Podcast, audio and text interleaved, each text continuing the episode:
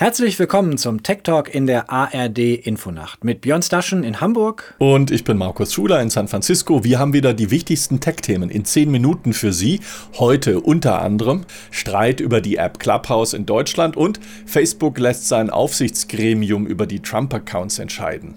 Außerdem Hacker helfen dem FBI bei der Suche nach den Kapitolangreifern und Google lässt seine Loon-Ballons abstürzen. Selten, Björn, hat eine neue Online-Plattform bei euch in Deutschland in den vergangenen Jahren für so viel Furore gesorgt. Gerade hat Clubhouse die nächste Finanzierungsrunde eingeleitet. Mehr als 180 Firmen haben mittlerweile in das Unternehmen investiert. Die App wächst beständig in der Nutzerschaft, nicht nur hier in Deutschland, und hat auch auf Basis dieses Investments angekündigt, jetzt eine Android-Version entwickeln zu wollen. Denn bisher gibt es die App ja nur auf dem iPhone. Clubhouse ist gerade mal eine Woche in Deutschland so richtig bekannt. Da erwischt die Kritik am Umgang damit Journalisten wie Politiker. Bodo Ramelow zum Beispiel, Ministerpräsident von Thüringen. Der ist laut App seit 21. Januar bei Clubhouse angemeldet und am Wochenende berichtete er im Chat Trash und Feuilleton, so hieß der Raum, von den Beratungen der Ministerpräsidenten mit der Kanzlerin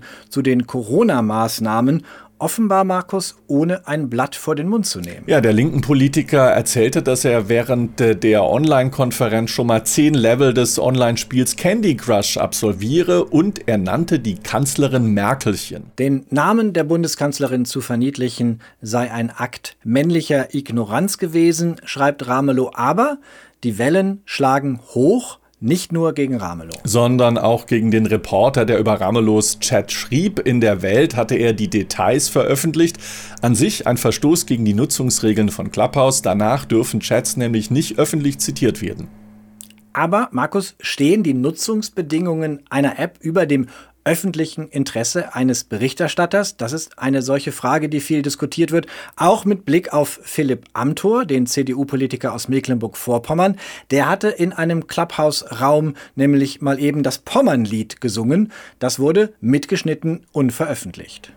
Auch dass ein Verstoß gegen die Nutzungsbedingungen. Der Bildreporter Paul Ronsheimer wurde vorübergehend gesperrt von der App, weil er gegen Nutzungsregeln verstoßen haben soll. Unklar, worum es dabei geht. Ronsheimer bekommt nach eigener Aussage aber keine Antwort von Clubhouse, beziehungsweise hat keine bislang bekommen. Da geht also einiges drunter und drüber bei dieser jungen App, Markus. Unklar, wie die Nutzungsbedingungen durchgesetzt werden sollen. Unklar auch der Umgang mit Hate Speech. Das sollen vor allem die Moderatoren der einzelnen Räume selber erledigen. Und wenn dann entschieden wird, dann scheint zumindest bisher das vor allem unternehmerische Willkür zu sein. Offiziell sagt Clubhouse, wir schneiden Chats nur mit, äh, während sie laufen. Und wenn ein Verstoß gemeldet wird, dann prüfen wir die Mitschnitte, sonst werden sie sofort wieder gelöscht gelöscht. Übrigens hat Clubhouse die Chats ursprünglich nicht mitgeschnitten. So hatten wir das hier letzte Woche auch erklärt. Also große Aufregung im Umgang mit einer verhältnismäßig jungen App, die erst seit etwas mehr als einer Woche in Deutschland wirklich aktiv genutzt wird. Und vergessen wir nicht, es ist vor allem eine App, die Menschen nutzen, die iPhones besitzen, die eher höher gebildet sind, die eher aus den Medien stammen, also eine richtige Clubhouse-Blase. Wenn Clubhouse ein junges, ungestümes Fohlen, entschuldige dieses äh, schön zopfige Bild, ähm, dann ist äh, Facebook so etwas wie ein alter Gaul. Das Netzwerk lässt die Sperrung von Ex-US-Präsident Donald Trump nun von seinem Aufsichtsgremium prüfen. Oversight Board übernehmen sie, immerhin. Da hat Facebook ein Verfahren, anders als Clubhouse. 2018 wurde dieses Oversight Board gegründet gegründet, Markus. Seitdem ist allerdings verhältnismäßig wenig passiert. Jetzt also die Prüfung der Trump-Accounts. 20 Expertinnen von extern, also von außerhalb Facebook, sitzen in diesem Oversight Board. Eine Nobelpreisträgerin gehört ebenso dazu wie die ehemalige Ministerpräsidentin von Dänemark, Helle Thorning-Schmidt. Dieses Oversight Board soll die umstrittensten Fälle prüfen und damit auch möglichen politischen Entscheidungen zuvorkommen. Zur Aufsicht über soziale Plattformen sagt Facebook-Politikchef Nick Clegg im Interview mit der ARD. Bis die Politik entschieden hat, wollen wir innovativ sein. Wir sind das erste Unternehmen, das solch ein Aufsichtsgremium eingerichtet hat. Sowas hat es noch nie gegeben. Kein anderes Unternehmen macht das. Klar kann man im Nachhinein sagen, das hätten wir schon früher machen können. Trotzdem, wir sind die einzigen und ersten. In den nächsten acht Wochen, Markus, vielleicht auch früher, will das Aufsichtsgremium seine Entscheidung zu Donald Trump treffen. Aber die entscheidende Frage ist, wie wird Facebook dann damit umgehen? Wird sich Facebook gebunden fühlen an diese Entscheidung des Oversight Boards? Ja, Björn, die Statuten hier sind eindeutig. Das Oversight Board erarbeitet Vorschläge, aber an die meisten müssen sich Zuckerberg und Facebook nicht halten. Oversight Board-Mitglied Jamal Green, Juraprofessor an der Columbia-Universität in New York, bestätigt das. Facebook hat sich verpflichtet, unsere Entscheidung, ob die Löschung der Inhalte und die Suspendierung des Kontos richtig war, entgegenzunehmen. Was auch immer wir für politische Ratschläge an Facebook weitergeben, es muss auf diese reagieren. Aber es ist nicht verpflichtet, das umzusetzen, was wir vorschlagen. Wenn sich der Konzern Markus, Facebook, also gar nicht an die Vorgaben seines Beratergremiums, seines Oversight Boards halten muss, was sind sie dann wirklich wert? Dazu hat Nick Clegg, der Politikchef von Facebook, immerhin früherer Vize-Premierminister Großbritanniens, auch so seine Meinung, die Parlamente in Europa und den USA, die müssten sich der Internetunternehmen annehmen, sagt er, denn Facebook wolle sich nicht zum Richter aufspielen.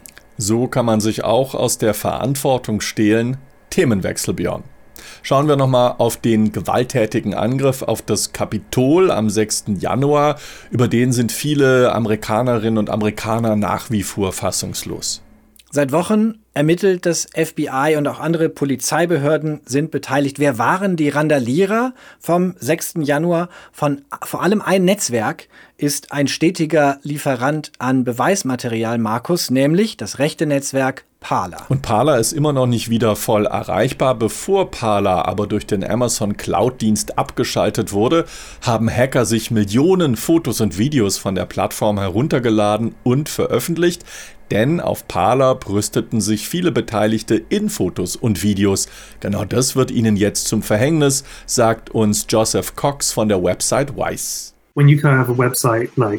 Twitter hat das anfangs auch nicht gemacht. Heute ist es aber für alle sozialen Netzwerke selbstverständlich. Man entfernt die GPS-Daten aus Fotos und Videos. Genau das ist aber bei Parler nicht geschehen. Ich kann mir vorstellen, viele bereuen jetzt, dass sie ihre Bilder und Videos zu Parler hochgeladen haben. Weil die Fotos und Videos genaue GPS-Daten enthalten, Markus, ist ein Rückschluss möglich auf die Frage, wer war beteiligt an der Randale im Kapitol und wer war es eben nicht. Und das hilft den Ermittlern. Also, die Arbeit der Hacker ist gut fürs FBI. Das ist ja auch mal eine neue Variante. Themenwechsel, Markus, auch ein anderes Netzwerk steht in der Kritik.